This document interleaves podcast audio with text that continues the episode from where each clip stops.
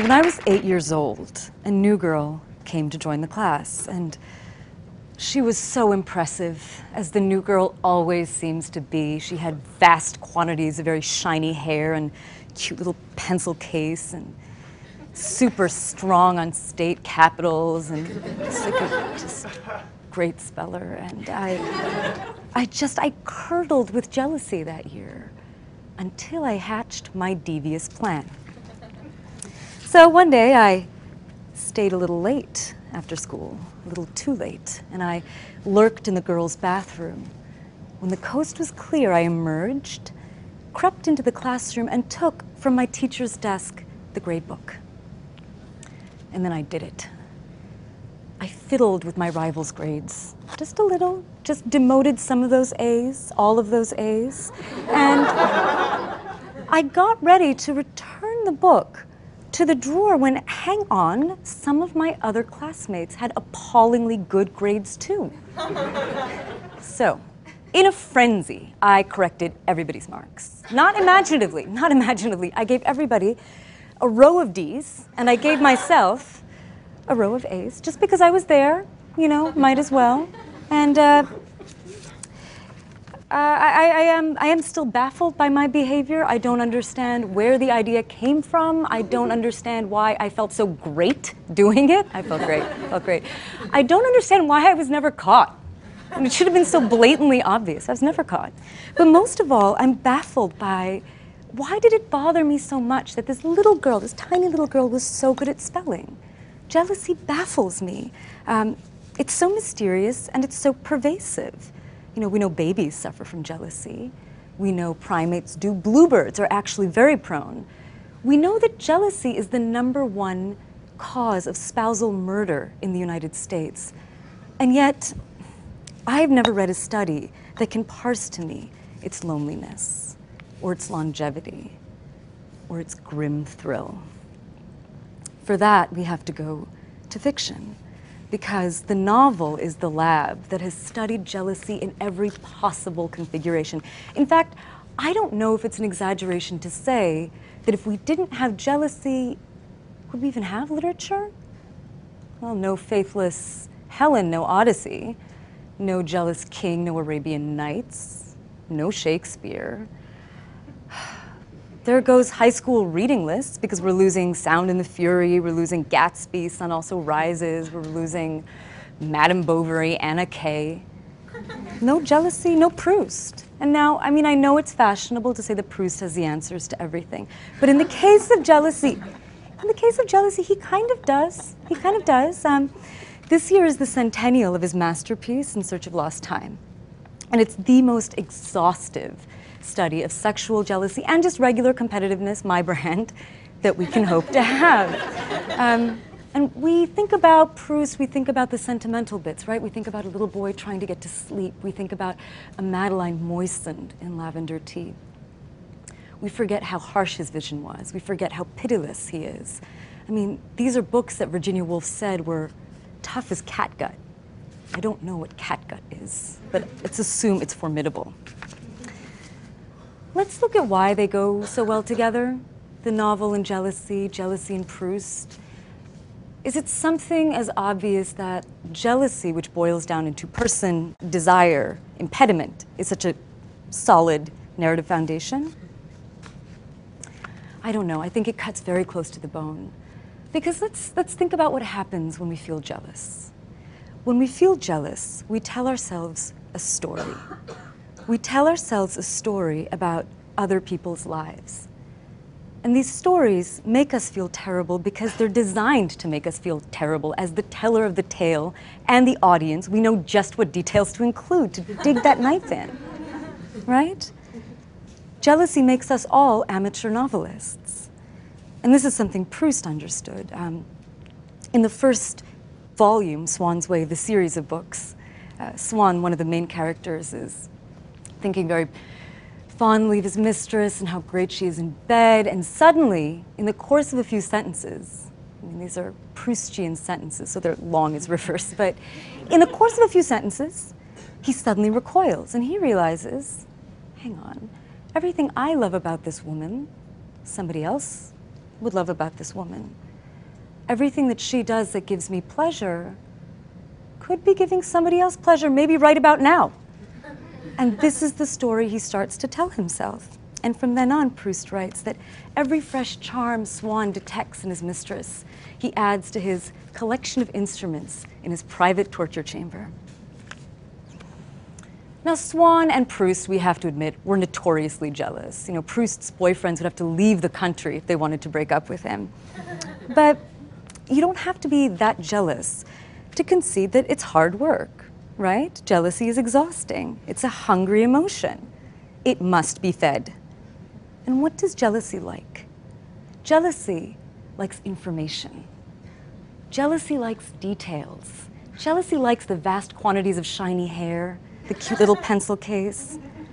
Jealousy likes photos. That's why Instagram is such a hit. Proust actually links the language of scholarship and jealousy.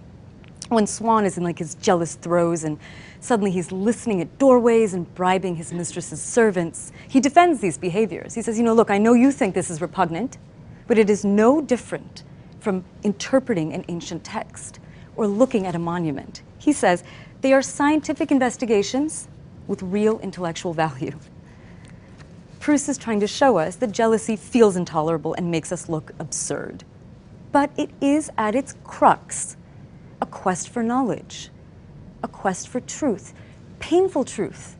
And actually, where Proust is concerned, the more painful the truth, the better. Grief, humiliation, loss, these were the avenues to wisdom for Proust. He says, A woman whom we need, who makes us suffer, elicits from us a gamut of feelings far more profound and vital than a man of genius who interests us. Is he telling us to just go and find cruel women? No, I think he's, I think he's trying to say that jealousy reveals us to ourselves. And does any other emotion crack us open in this particular way?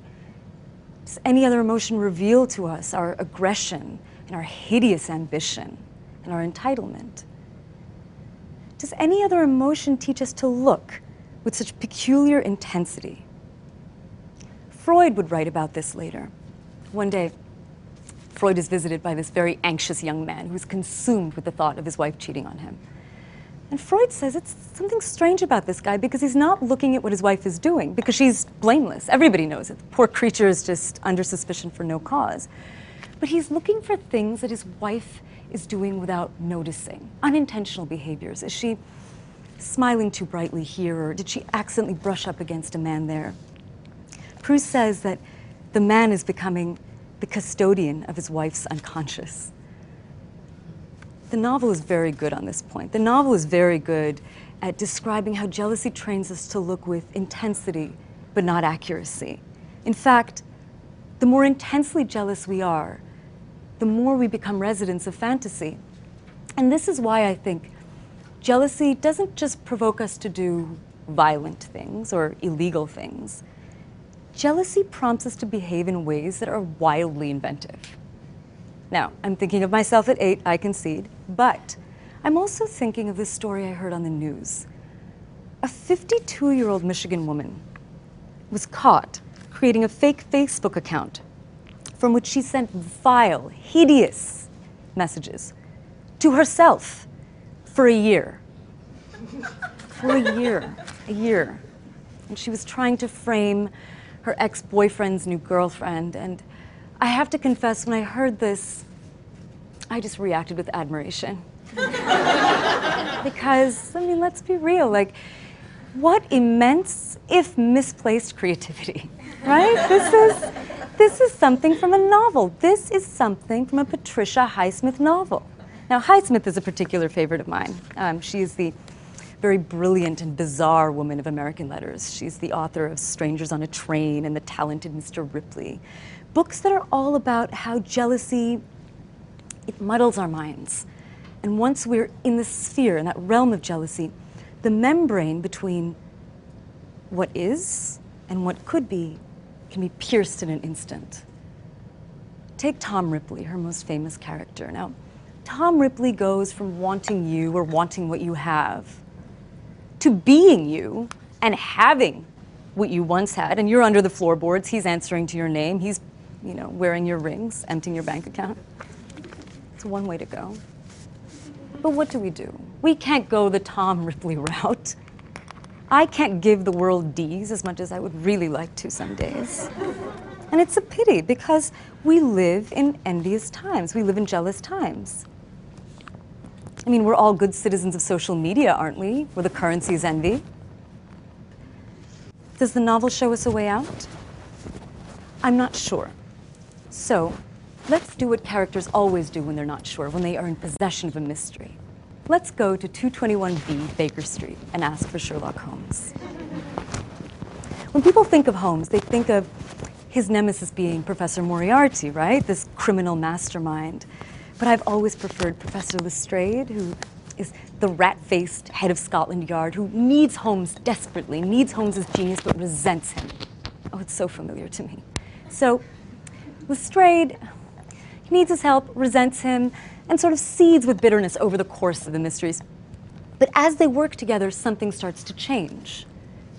And finally, in the adventure of the Six Napoleons, once Holmes comes in, dazzles everybody with his solution, Lestrade turns to Holmes and he says, We're not jealous of you, Mr. Holmes. We're proud of you.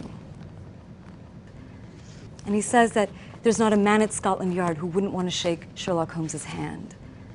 It's one of the few times we see Holmes moved in the mysteries, and I find it very moving, this little scene, but it's also mysterious, right? It, it seems to treat jealousy as a problem of geometry, not emotion. You know, one minute Holmes is on the other side from Lestrade, the next minute they're on the same side. Suddenly, Lestrade is letting himself admire this mind that he's resented.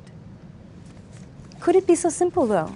What if jealousy really is a matter of geometry, just a matter of where we allow ourselves to stand in relation to another? Well, maybe then we wouldn't have to resent somebody's excellence. We could align ourselves with it. But I like contingency plans. So, while we wait for that to happen, let us remember that we have fiction for consolation. Fiction alone demystifies jealousy, fiction alone domesticates it, invites it to the table. And look who it gathers sweet Lestrade, terrifying Tom Ripley, crazy Swann, Marcel Proust himself.